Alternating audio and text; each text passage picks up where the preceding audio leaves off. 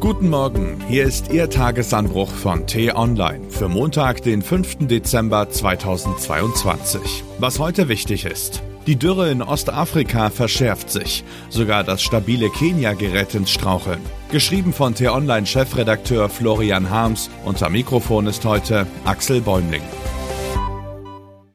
6500 Kilometer liegen zwischen Berlin und der kenianischen Hauptstadt. Ein langer Weg, den man nicht leichtfertig antreten sollte.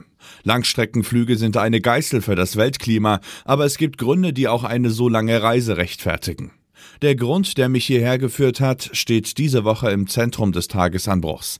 Zwischen all den Schlagzeilen, die seit Monaten die deutschen Medien bestimmen, dem Krieg in der Ukraine, den Energiepreisen und der Inflation, ist eine viel größere Misere in den Hintergrund geraten.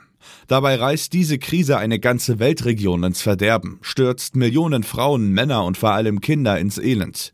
In diesem Moment, in dem Sie diese Zeilen hören, vielleicht bei Ihrem Morgenkaffee, vielleicht in der Bahn zur Arbeit, leiden in Ostafrika mehr als 20 Millionen Menschen an Hunger und täglich werden es mehr. Die Lage dramatisch zu nennen wäre eine Untertreibung. Sie ist brutal. In Somalia, in Äthiopien, aber auch hier in Kenia. Dabei gilt Kenia eigentlich als Stabilitätsanker. Es ist die einzige funktionierende Demokratie in dieser unruhigen Weltregion. Die Wahlen Anfang August führten zu einem friedlichen Machtwechsel. Die Wirtschaft ist vergleichsweise breit aufgestellt. Neben Landwirtschaft und Tourismus gibt es einen starken Dienstleistungssektor und sogar Industrie. Beim Klimaschutz ist Kenia wegweisend. Schon mehr als 90 Prozent der Energie kommt aus erneuerbaren Quellen. Da kann kein europäisches Land mithalten. Zugleich werden die Menschen hier jedoch Opfer der Klimasünden anderer Staaten. Die letzten fünf Regenzeiten sind ausgefallen, die Dürre verbrennt den Osten des Landes, rafft Rinder, Ziegen und Kamele dahin, auch geschützte Elefanten und Zebras sterben massenhaft. 4,4 Millionen Menschen haben zu wenig zu essen, fast 900.000 Kinder sind akut mangelernährt, 230.000 sind dem Tod näher als dem Leben. Hatte ein durchschnittlicher Kenianer vor einigen Monaten noch 15 Liter Wasser pro Tag zur Verfügung, sind es jetzt gerade einmal noch vier. Die Brunnen sind versiegt, die Flüsse vertrocknet. In ihrer Verzweiflung graben die Menschen tiefe Löcher in die knochentrockene Erde, um wenigstens eine Handvoll Brackwasser zu ergattern. Die Lage ist schlimm und sie verschlimmert sich von Tag zu Tag. Während man in Deutschland Fußball guckt und sich darüber streitet, ob das 49-Euro-Ticket ab März oder April gelten soll. Verstehen Sie mich bitte nicht falsch. Selbstverständlich sind auch viele Deutsche hart von den gegenwärtigen Krisen getroffen. Auch sie brauchen Mitgefühl und Unterstützung. Aber der Blick auf die eigene Bredouille relativiert sich dann doch, wenn man sieht, was hier im Osten Afrikas vor sich geht.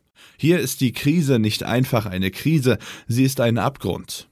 Die Erderhitzung trocknet das Land aus, raubt Menschen und Tieren ihren Lebensraum, begünstigt lebensbedrohliche Schädlinge und Krankheiten. Experten zufolge dürften weite Teile der Region in absehbarer Zeit zu unbewohnbarem Ödland verdorren. Die Bewohner werden nach Westen und Norden fliehen. Der Corona-Stillstand hat die Wirtschaft schwer getroffen, die Staatsverschuldung verschlimmert und Unruhe zwischen rivalisierenden Volksgruppen geschürt. Im Bürgerkriegsland Somalia erstarkt die Terrormiliz Abu Shabab. Zehntausende Menschen sind vor Angriffen und Anschlägen, vor Zwangsrekrutierung und Genitalverstümmelung ins Nachbarland Kenia geflohen, wo sie in den Flüchtlingslagern Dabab, Kakuma und Garissa ihr Dasein fristen.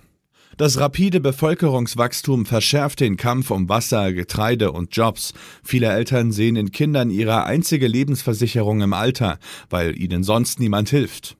Zahlreiche Studien belegen, erhalten afrikanische Frauen mehr Bildung und mehr Geld, bekommen sie weniger Kinder. Doch viele Staaten haben ihre Spenden reduziert und die Inflation macht alles nur noch schlimmer.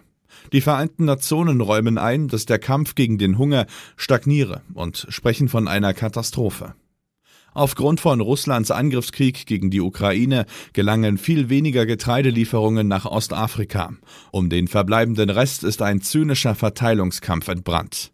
An den Rohstoffbörsen in Chicago und Frankfurt treiben Zocker die Preise in die Höhe, gleichzeitig landet ein Drittel aller weltweit produzierten Lebensmittel im Abfall. Das ist die Lage und vielleicht gutieren nicht alle Freunde des Tagesanbruchs, zum Wochenauftakt so viele Hiobsbotschaften hören zu müssen. Ich schreibe sie trotzdem auf. Irgendjemand muss es ja tun. Vielleicht können Worte dazu beitragen, etwas zu verändern. Als ich vor drei Jahren aus den Flüchtlingslagern und Kinderkrankenhäusern im Südsudan berichtete, zeigten viele Leser eine großzügige Spendenbereitschaft.